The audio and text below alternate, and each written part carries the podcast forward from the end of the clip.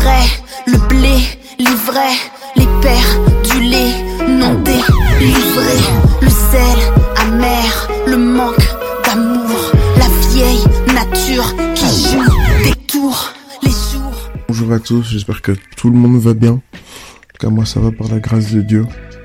Et euh, comme déjà dit précédemment, euh, nous devons refuser un état d'esprit négatif et se laisser vraiment renouveler par euh, la lumière de Christ, afin que nous puissions discerner vraiment au travers même de l'épreuve la lumière, la porte qui est ouverte, ce que nous devons apprendre. C'est vraiment important. Notre état d'esprit doit toujours rester au beau fixe parce que Dieu ne change pas tout simplement. C'est lui qui nous donne la paix. Voilà pourquoi on dit dans Philippiens 4, du verset 6 à 7, on nous dit euh, que ne vous inquiétez de rien, mais en toute chose faites connaître vos besoins à Dieu par des prières et des supplications avec action de grâce. Et la paix de Dieu qui surpasse toute intelligence gardera vos cœurs et vos pensées en Jésus-Christ. Donc l'inquiétude, le désarroi, l'angoisse, les préoccupations qui nous font perdre la paix, etc., c'est pas notre partage. On décharge tout vers Christ, on regarde à lui et on avance.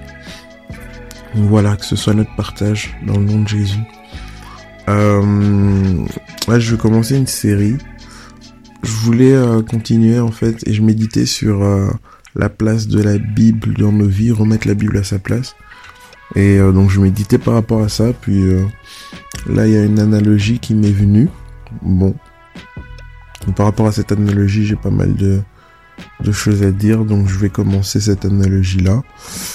Et donc je commence une nouvelle série en fait. C'est euh, le bourgeois versus le noble. euh, vous allez dire ouais d'où tu viens avec ça? Bah, je méditais tout simplement pour remettre la Bible à sa place par rapport à la sagesse. Nous avons tellement besoin de sagesse, mes frères et sœurs, c'est c'est incroyable. Je pense qu'on doit arriver à un, à un, niveau en fait où on comprend que la prière, euh, c'est pas quelque chose qui est euh, un surplus ou je dirais euh, c'est pas la cerise sur le gâteau, mais c'est une nécessité. Et je prie que vous puissiez être dans une situation qui vous permet de comprendre. Je prie que les circonstances de vos vies soient tellement dynamiques que vous puissiez comprendre que vous avez besoin de la prière, que ce soit nécessaire. Vraiment. Et donc, euh, je méditais par rapport à ça. Et Salomon, et je vous l'avais déjà dit dans euh, une note précédente par rapport à remettre la Bible à sa place, Salomon, lorsqu'il a commencé son règne, Dieu lui a donné la gloire, Dieu lui a donné, euh, lui a fermé son règne. Vous pouvez voir ça dans 2 Chroniques 1. Dieu a fermé son règne. Et même si vous voulez, vous pourrez regarder dans 1 Chronique enfin le dernier chapitre de 1 Chronique et de Chronique 1, vous voyez que Dieu l'a affermi, Dieu lui a donné un nom au-dessus d'autres euh, rois, etc. Il était déjà bien, il avait déjà la gloire. Mais lorsqu'il fait le sacrifice et que Dieu lui demande qu'est-ce que tu veux, il prend conscience de la mission que Dieu veut lui donner. Il prend conscience, et il avait déjà pris conscience, mais il le manifeste en tout cas, la prise de conscience que la mission que Dieu lui avait donnée, la prise de conscience de qui il était, la prise de conscience de son incapacité en tant qu'homme et l'importance d'être guidé par Dieu. Et c'est pour cette raison qu'il formule cette prière, cette demande de, ok, je ne pourrai pas guider ton peuple avec sagesse, avec intelligence, si tu me remplis pas de ta sagesse et ton intelligence, ton peuple est tellement grand, etc. Donc il comprend ces choses. Et euh, en continuant à méditer par rapport à ça, je me disais franchement, waouh, c'est ce gars a directement demandé l'essentiel. Et pourquoi il demandait l'essentiel? Ben, Il était déjà fils de roi, donc demander la gloire, la richesse, etc. C'était un peu quelque chose de subsidiaire. Ça faisait partie de sa vie, de son environnement. La richesse faisait partie de son environnement. Et c'est ça aussi la différence entre un noble et un bourgeois. Vous voyez? Et la première analogie que j'ai envie de faire, c'est un noble son statut social appelle l'argent.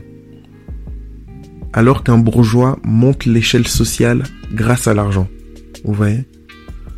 Un noble, son statut social appelle l'argent. C'est un noble, donc l'argent le suit. Alors que euh, un bourgeois, c'est l'argent qui lui a permis de gravir l'échelle sociale.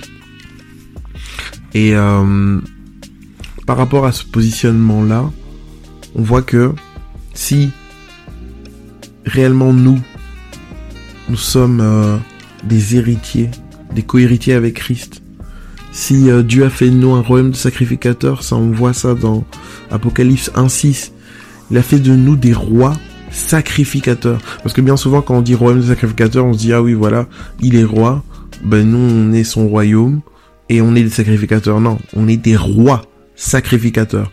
À l'exemple de Melchisedec. Melchisedec, c'était... Euh, donc on voit ça dans Genèse.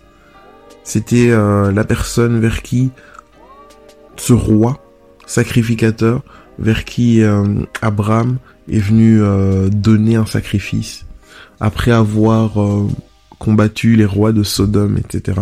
Donc vous saviez que voilà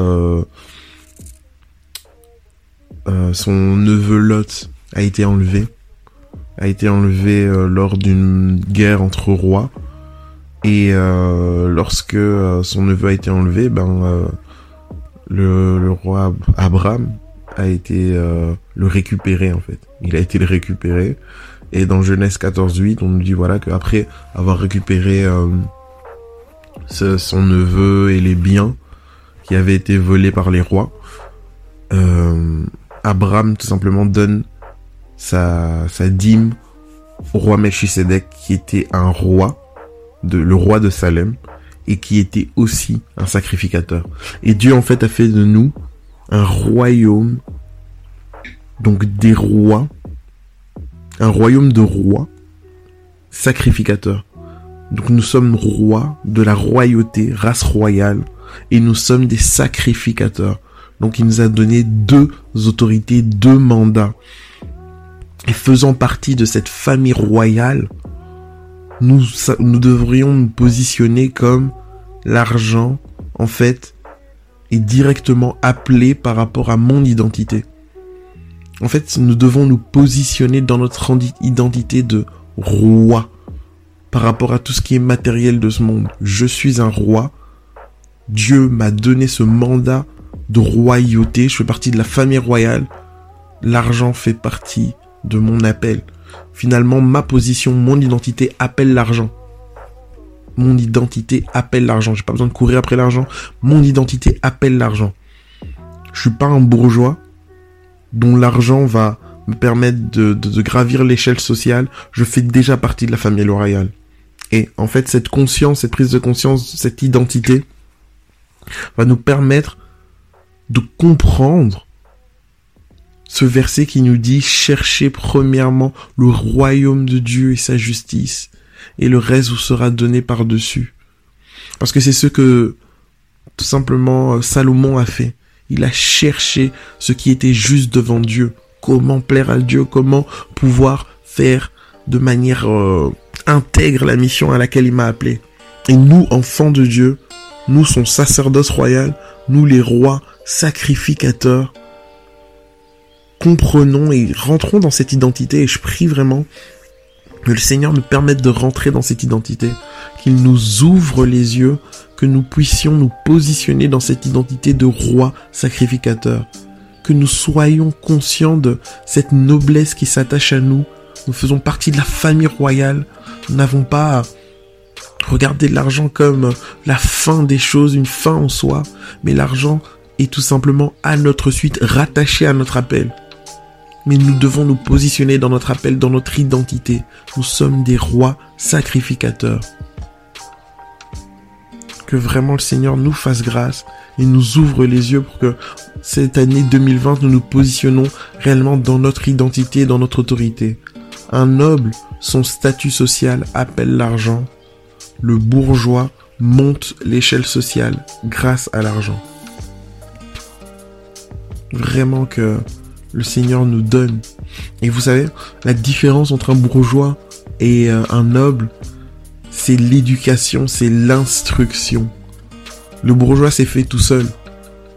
Il s'est fait tout seul, c'est un peu euh, un... Ouais, il s'est fait vraiment tout seul.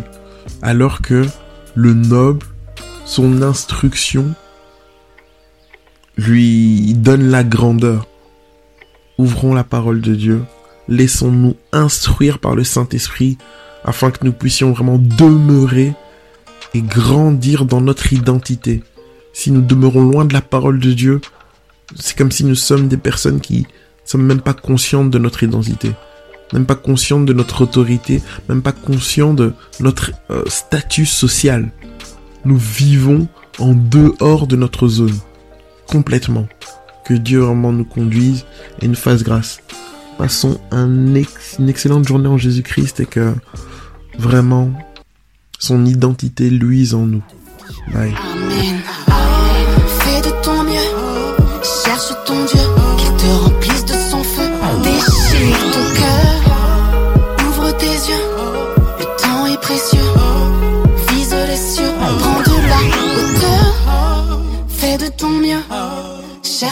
Dieu.